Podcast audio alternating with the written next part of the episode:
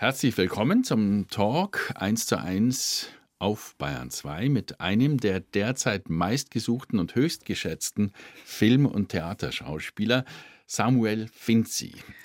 Spielen Sie eigentlich, Herr Finzi, lieber auf der Bühne oder vor der Kamera?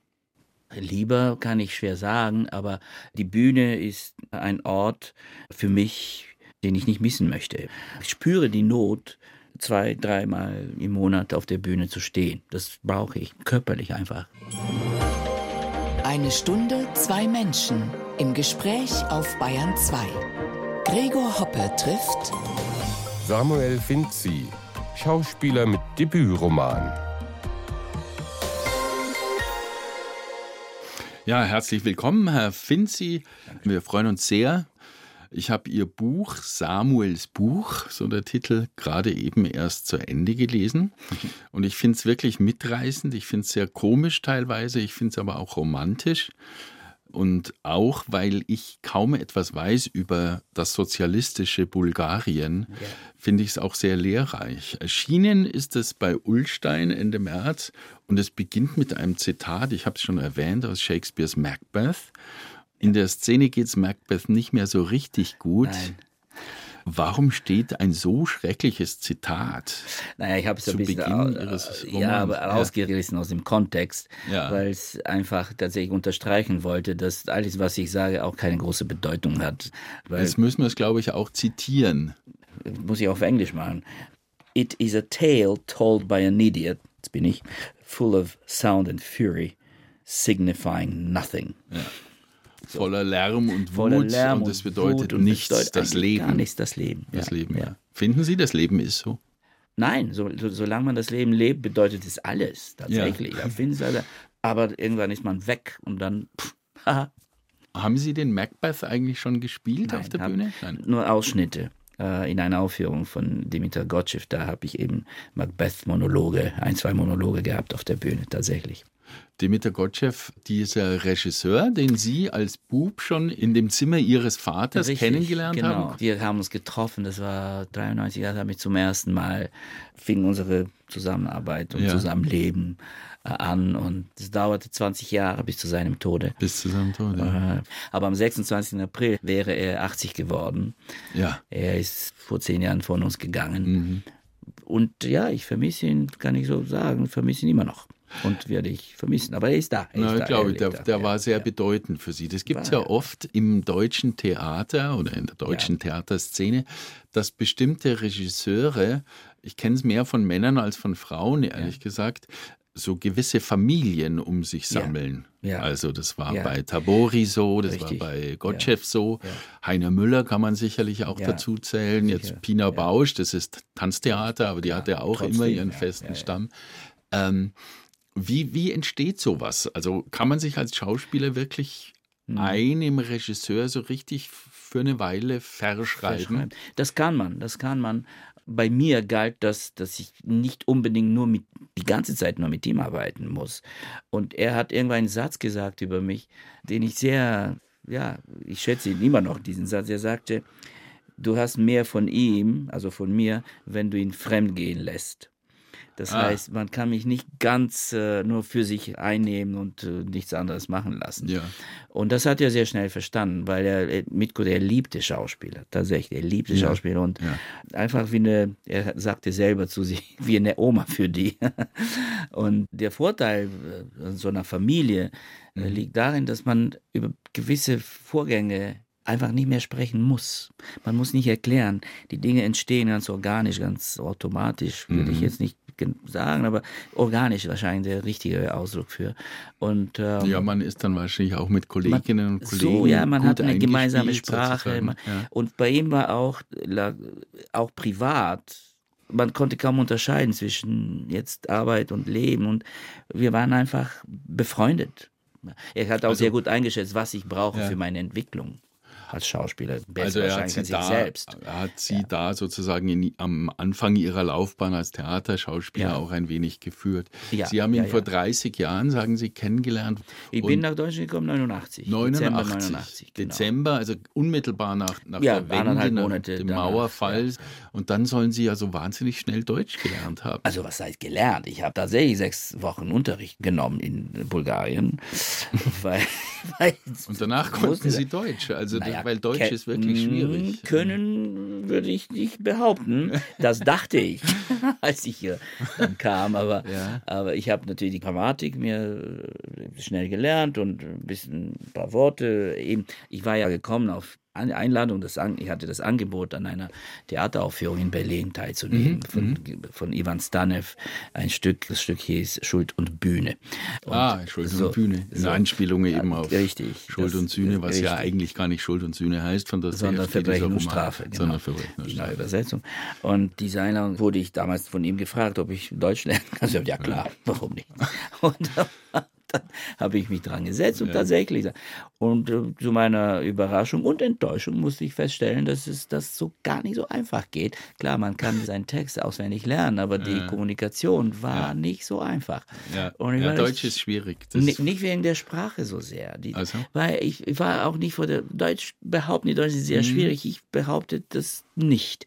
Okay. Weil ich hatte ein bisschen Training mit Sprachen. Ich war mhm. auf so einem mhm. Gymnasium für antike Sprachen, Kulturen, so hieß das damals. Ja. Und äh, ich hatte ja Latein, Altgriechisch und mhm. war sehr, sehr intensiv gelernt. Ja. Und dadurch konnte ich mit Sprachen, so mhm. Russisch und so Französisch. Ja. Und mir schien sogar die deutsche Grammatik, das war mir sehr plausibel, was da passiert. Ja, ich, mhm. damit konnte ich sehr gut organisiert. Das war nicht so kompliziert. Okay. 1 zu 1. Der Talk auf Bayern 2. Gregor Hoppe im Gespräch mit Samuel Finzi, Sohn einer bulgarischen Künstlerfamilie. Ja, Herr Finzi, in Ihrer Familie, da muss es ja förmlich gebritzelt haben vor Kunst, vor Kultur.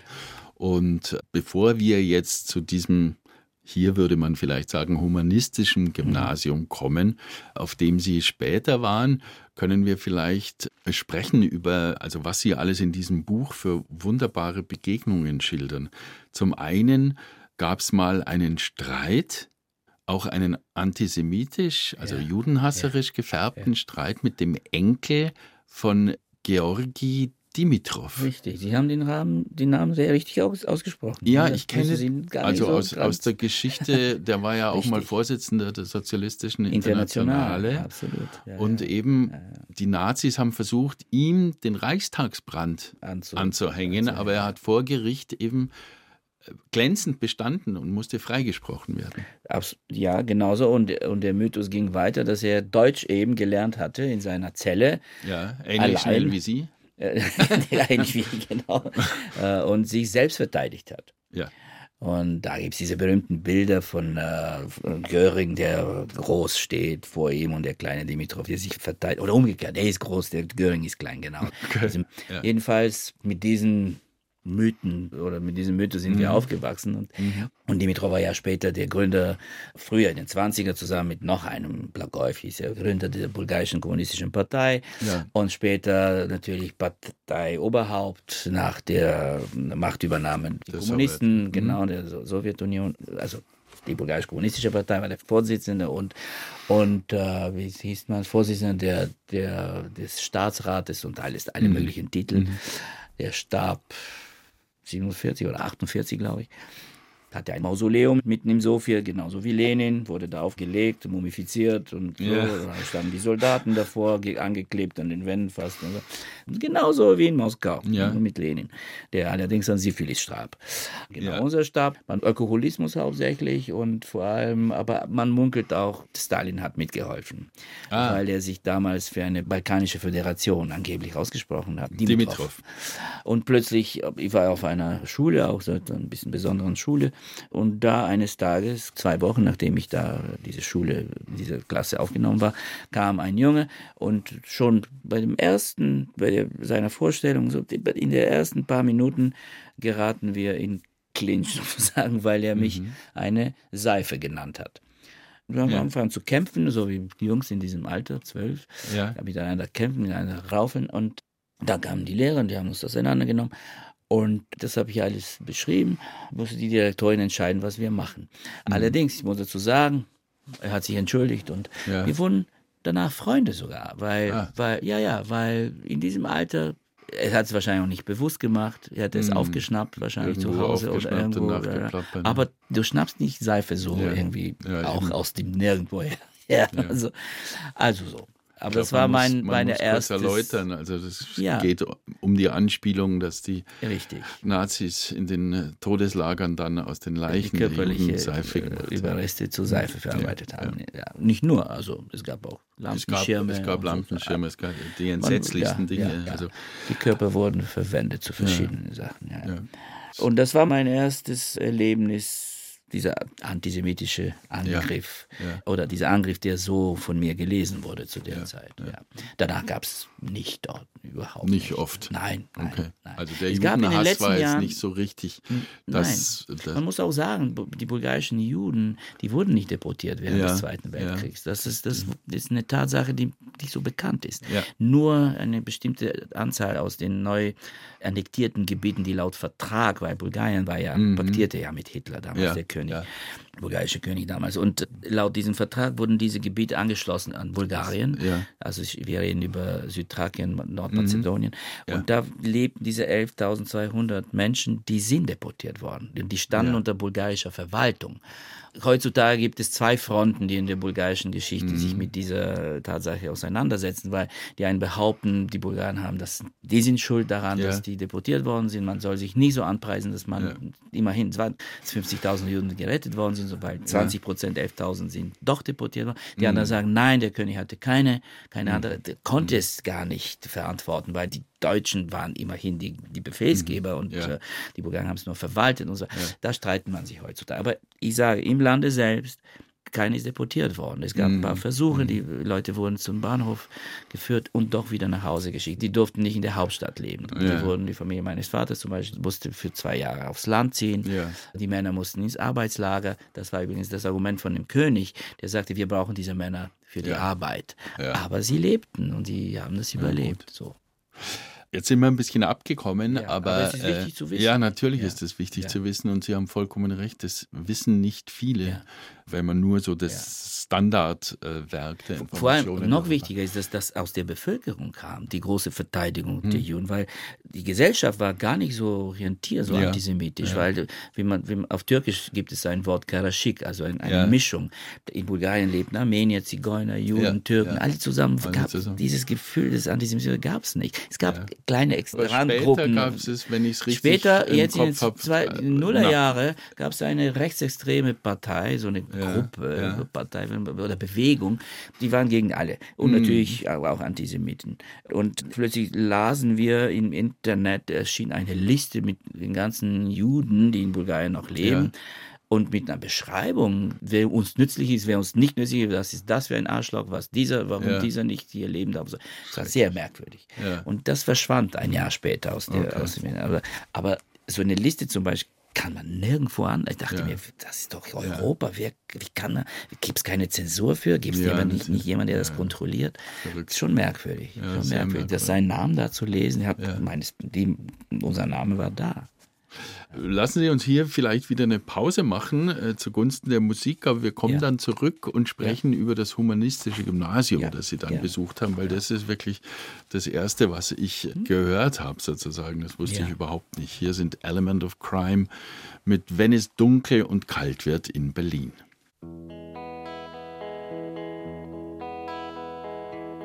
Ich wäre gerne ein Gummibär. Da gibt's die Gelben und die Roten, das sind alles Vollidioten. Ich hätte tausende Kollegen.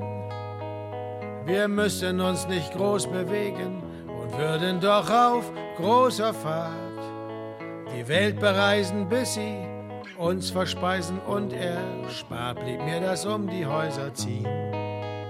Wenn es dunkel und kalt wird in Berlin. Trübe ist die Aussicht, trügerisch das Wort. Gib mir eine Nachricht, ich geb dir einen Korb. Da sind viele Erinnerungen drin, die kannst du in der Pfeife rauchen. Wenn es dunkel und kalt wird in Berlin.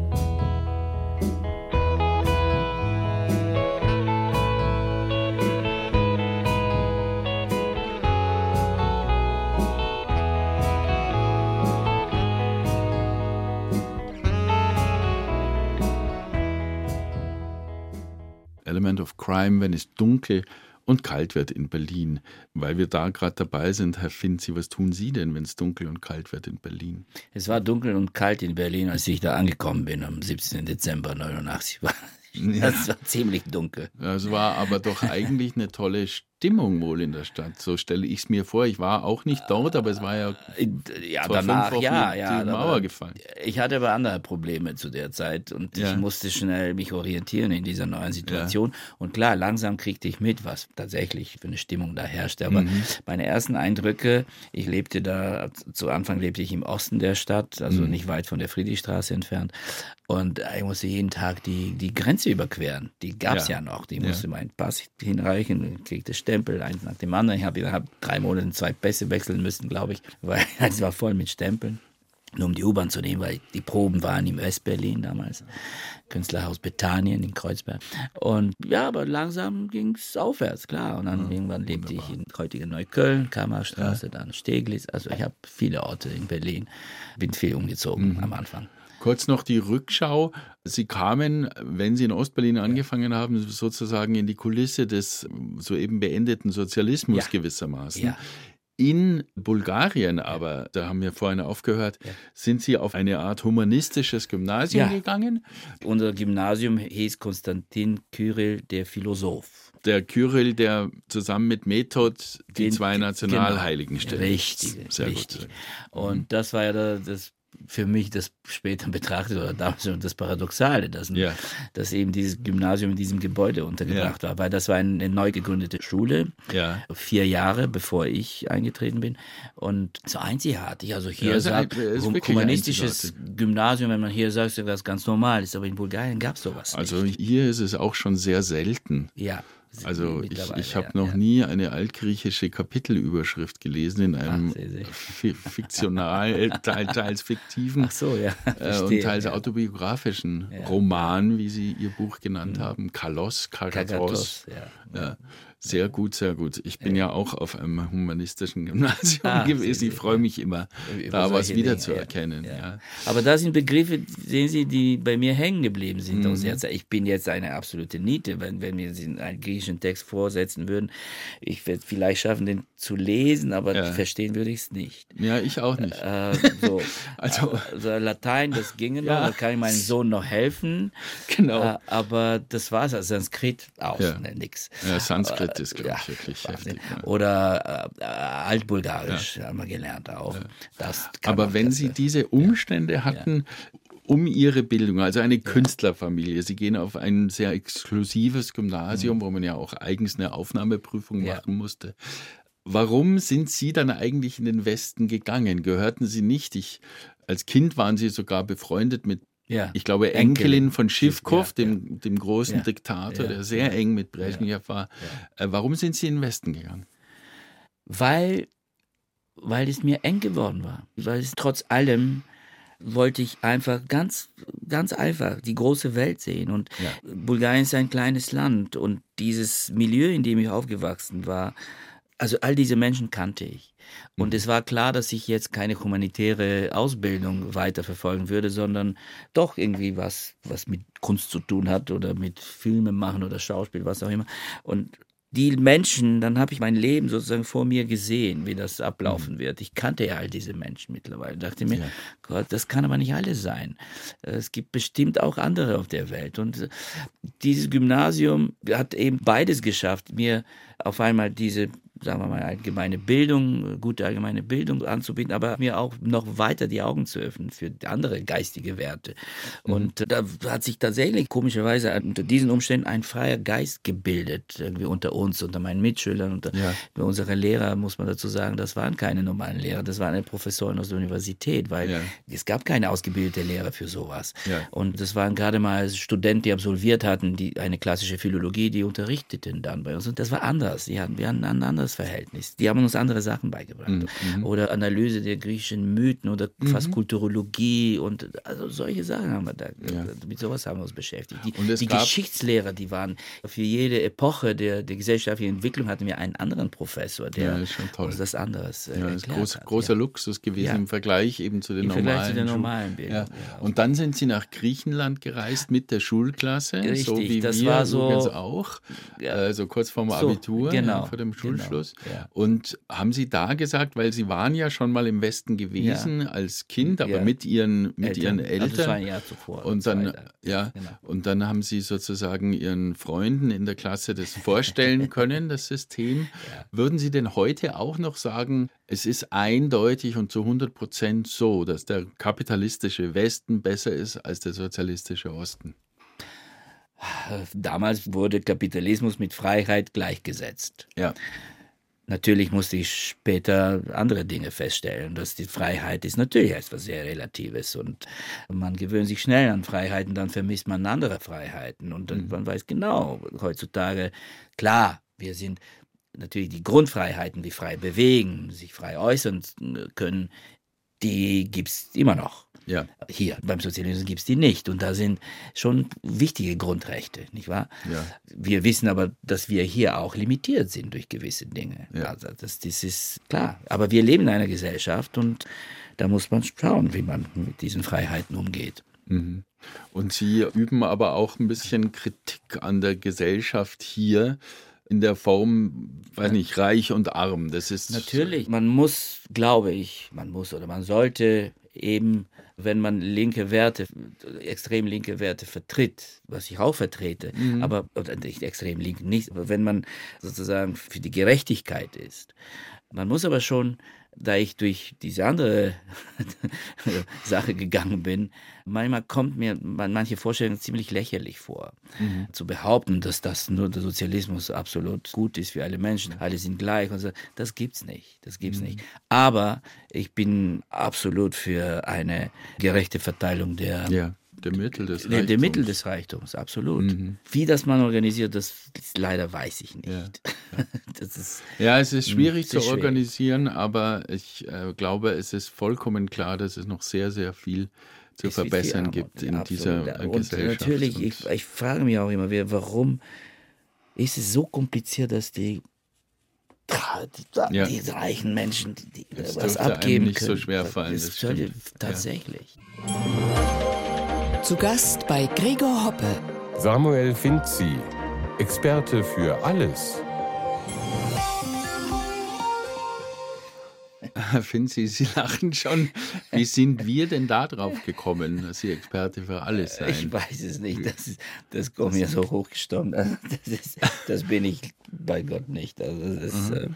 Aber Ihr Vater war schon sehr geschickt, in so äh, kleine Dinge zu bauen, die man gut gebrauchen ja, konnte. Ja, ja? Der, der hatte einen sehr praktischen Sinn für die Lösungen, die ja. er dann, für bestimmte Lösungen. Dann, dann gut basteln, vielleicht ästhetisch nicht immer perfekt, aber dafür sehr ja. nützlich, sehr, sehr bequem. Ja, das musste man ja im Sozialismus auch beherrschen, dieses Improvisieren und ein paar Sachen sich einfallen lassen. Tatsächlich, ja, ja. Bei uns kann man alles kaufen. Das haben sie als junger Mensch sehr genossen, aber das ist auch irgendwie fragwürdig, denn man kauft Vater immer neu. Ja, ja, dann sagt er einfach, das ist, ich verstehe schon deinen Drang, aber ja. denkst du, es ist so einfach, wenn du 20 Waschmaschinen vor dir ja. hast und dich nicht entscheiden kannst, welche du kaufen sollst? Genau, ja, das erzählen sie auch in diesem Buch. Das ist aber auch wirklich eine, eine missliche Situation. Und ist das so wichtig? Ja, eben, eben ist das so ein Vorteil. Sagen Sie, Sie haben ja auch ganz traurige Dinge erlebt im Westen. Ja. Ihre erste Frau starb ja. in, unter ganz dramatischen Umständen. Also kaum ein Tag war ja. vergangen nach der Diagnose, dass sie. Ja. Und dann haben Sie gesagt, Ihre, also zu dieser Situation, da hat sie Ihre Arbeit gerettet. Richtig. Ist ja sehr glücklich in so einer Situation, wenn man dann so viel Arbeit hat als Schauspieler, beziehungsweise wenn man noch die Kraft hat zu arbeiten, ja. weil das einen so ein bisschen aus der Trauer rauszieht. Haben Sie da auch Sachen gemacht, einfach nur um sich abzulenken oder also nicht ganz so tief in die Trauer zu rutschen? Nein, das habe ich nicht. Ich hatte was heißt das Glück im Unglück, dass ich, ja, wissen Sie, es gibt manchmal Situationen oder ich habe das so gesehen in meinem Leben, dass gerade das, was ich auf der Bühne oder irgendwo als Schauspieler erlebte, passierte auch im Leben.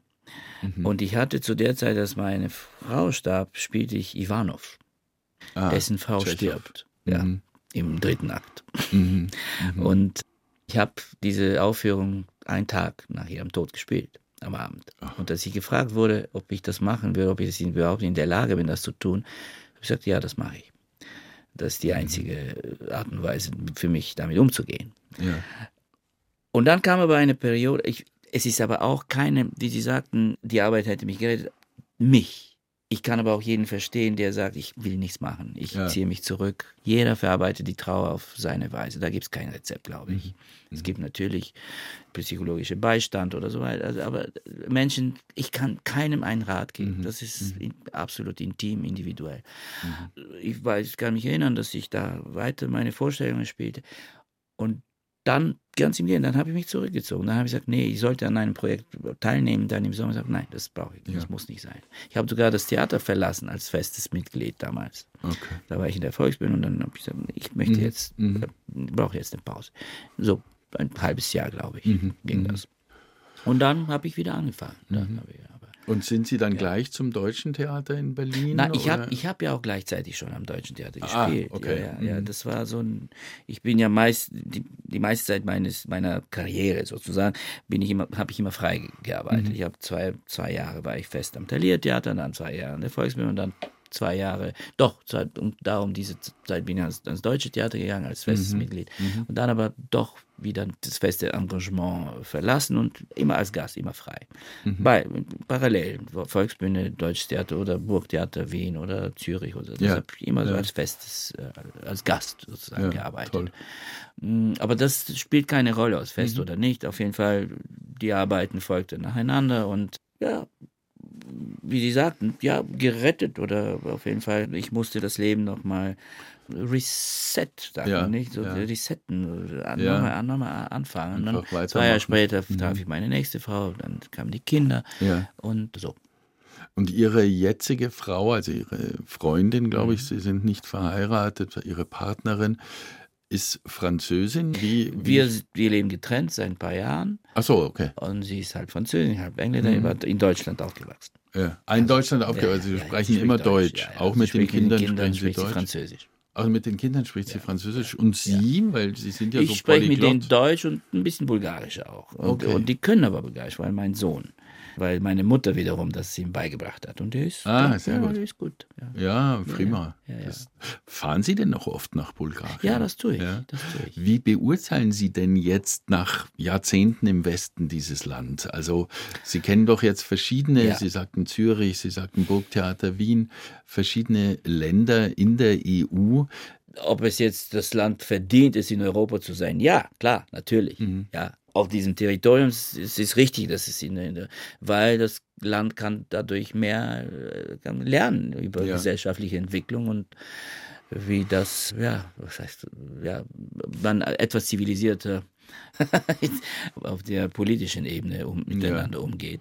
Ja. Ähm, Aber halten Sie das auch für bereits realisiert? Also das, das nee, halte ich nein. nicht, weil ich finde, das, das Land war leider die letzten zwölf Jahre oder bis für zwölf Jahre in der Hand von einer, ich sage in der Hand, so wie man sagt, in der Hand von der Mafia, aber das ist auch, entspricht auch ein bisschen der Wahrheit, mhm. eine Regierung, die unglaublich korrupt war und es immer noch ist. Und die haben immer noch einen großen Teil der, mhm. die sind immer noch da im Parlament, sehr stark. Wir haben die letzten mhm. Wahlen, die letzten innerhalb zwei Jahren, die vierten Wahlen schon tatsächlich gewonnen mit einem minimalen Vorsprung vor, den, vor der Opposition.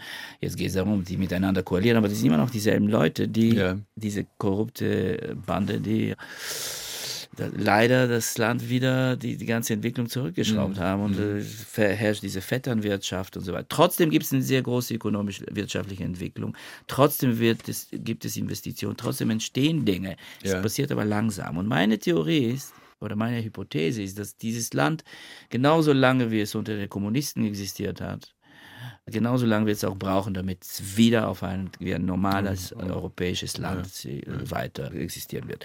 Das wird 45 Jahre, ist jetzt in 33 Jahren schon gelaufen. Es wird noch ein paar Jahre dauern und dann wird es alles wieder in Ordnung kommen. Also ja, da hat es aber lang gedauert. Es, Also, es dauert lang. Es aber dauert lang. aber es ist- wem sagen so. Sie das? Bei uns Deutschen hat es auch sehr lang So, gedauert. ja. Zu Gast bei 1 zu 1 der Talk auf Bayern 2 ist der Schauspieler Samuel Finzi, der einen herrlichen autobiografischen Roman vorgelegt hat. Samuels Buch heißt er. Es hat, Herr Finzi, Ihnen ja jemand geholfen beim Ja. Schreiben. Ja. Aber hätten Sie Lust oder denken Sie vielleicht sogar dran, dem Schreiben ein wenig mehr Raum zu geben? geben in Ihrem beruflichen Ich muss Leben? kurz beschreiben, wie dieses, das ist ja geholfen. Der hat tatsächlich sehr geholfen, weil Ja. da ich kein Schriftsteller bin, Mhm. und sondern Schauspieler, und ich musste mir eine Methode ausdenken, wie ich, weil alleine zu schreiben ist eine sehr einsame Sache, habe ich irgendwann mal festgestellt.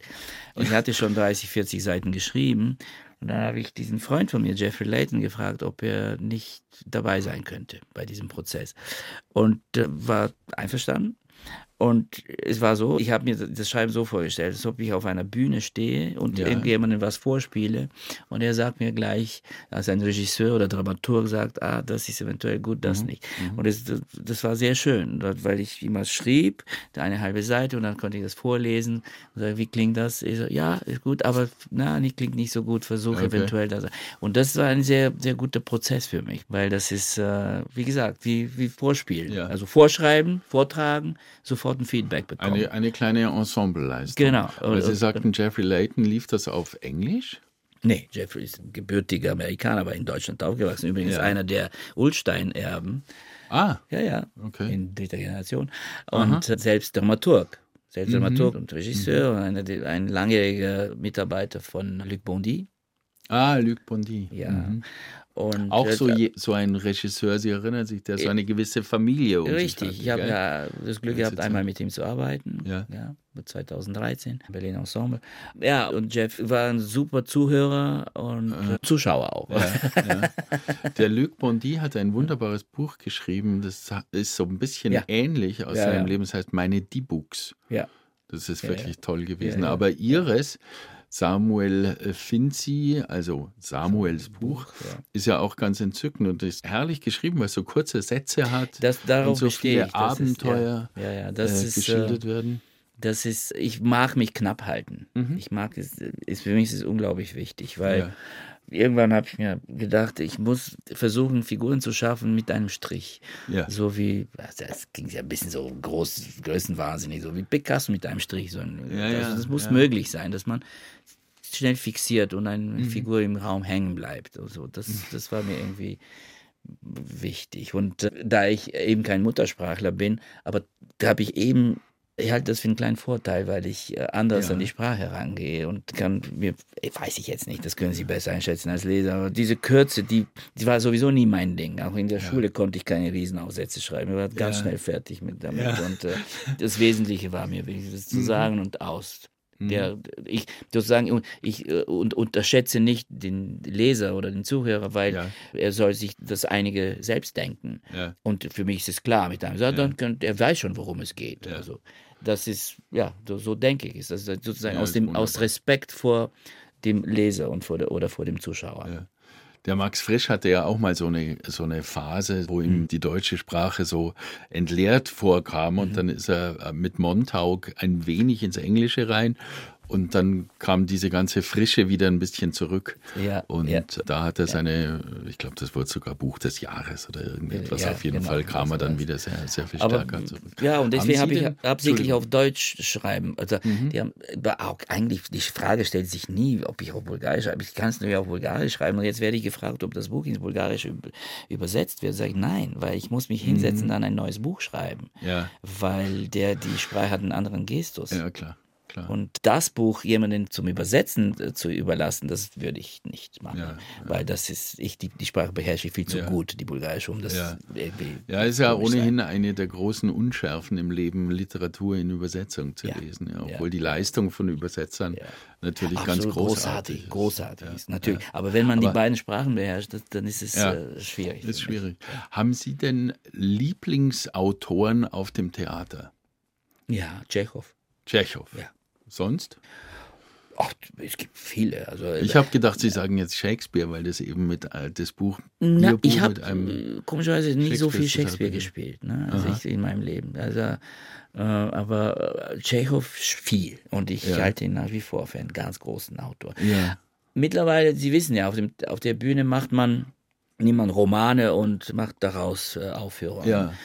Und es gibt tolle Romane. Und ich hatte auch das Glück, mit solchen Regisseuren zu arbeiten in den letzten Mhm. Jahren, die das können, sehr gut aus einem Roman, das auf den ersten Blick, beim ersten Blick unspielbar erscheint, plötzlich eine Theateraufführung zu schaffen, wie Dusan Parisek oder Ivan Panteleev oder so. Äh, Beckett finde ich natürlich einen großartigen Autor. Ja, übrigens. Beckett ist großartig, das stimmt. Auch, ja. Aber wenn wir jetzt über Prosa reden, also ich mit äh, Dusan Parisek haben wir vor Jahren eine Aufführung äh, gemacht, vor ein paar Jahren, die hieß Macht und Widerstand. Und Ilya Trojanov, Ja. auch ein deutscher Autor mit bulgarischen Wurzeln. Mhm. Viel mehr als, weniger als mir, aber der ist ja sehr früh ausgewandert, also Ja. als Kind noch. Ja. Ist eigentlich hier sozialisiert worden. Und äh, da in diesem, das ist auch der erste Roman gewesen, der diese, die, diese Zeit beschreibt oder die Entwicklung des Landes nach, der- nachdem die Kommunisten an die Macht kamen und die ganzen Ja. Stasi-Geschichten, der Kampf zwischen äh, einem äh, Widerstandskämpfer Mhm. während des Sozialismus gegen die, die Staatssicherheit und so weiter. Und das war ein Roman, wenn Sie ihn so lesen, das daraus, weil es halb Mhm. dokumentarisch ist, das kann auch unmöglich eine Theateraufführung äh, entstehen. Der hat es geschafft. Oder später Ivan Pantelev haben wir neulich einen Ja. Wellbeck gemacht, äh, Ausweitung der Kampfzone. Ja, da, Ganz davon tolle Aufführung, der ja. kann das auch. Und, Ja. Deswegen Lieblingsautor, sobald ein, jemand eine Idee hat, wie Ja. das auf die Bühne zustande kommen kann, dann wird es auch zu meinem Lieblingstext gerade. Okay. Also wenn die, die Das- Prosa gut ist, klar. Das ist eine gute Einstellung. Ja. Ich danke Ihnen ganz herzlich für dieses lange Gespräch hier bei 1 zu 1 der Talk auf Bayern 2 und ich hoffe, wir sehen uns bald mal wieder. Ich im Zuschauerraum, Sie auf der Bühne. Vielen Dank. Vielen fürs Dank, Gespräch. Samuel Finzi. Dankeschön. Das Gespräch mit Samuel Finzi finden Sie zum Nachhören in der ARD Audiothek. Und hier noch ein weiterer Podcast-Tipp. Die Radioreisenden führen Sie in fremde Städte, fremde Länder, fremde Kulturen. Unsere Reporterinnen lassen Sie eintauchen in die Unterwasserwelt Grönlands, in den Regenwald von Sri Lanka, in die Kaffeehäuser Wiens und in heimische Seen in der ARD Audiothek und überall da, wo es Podcasts gibt.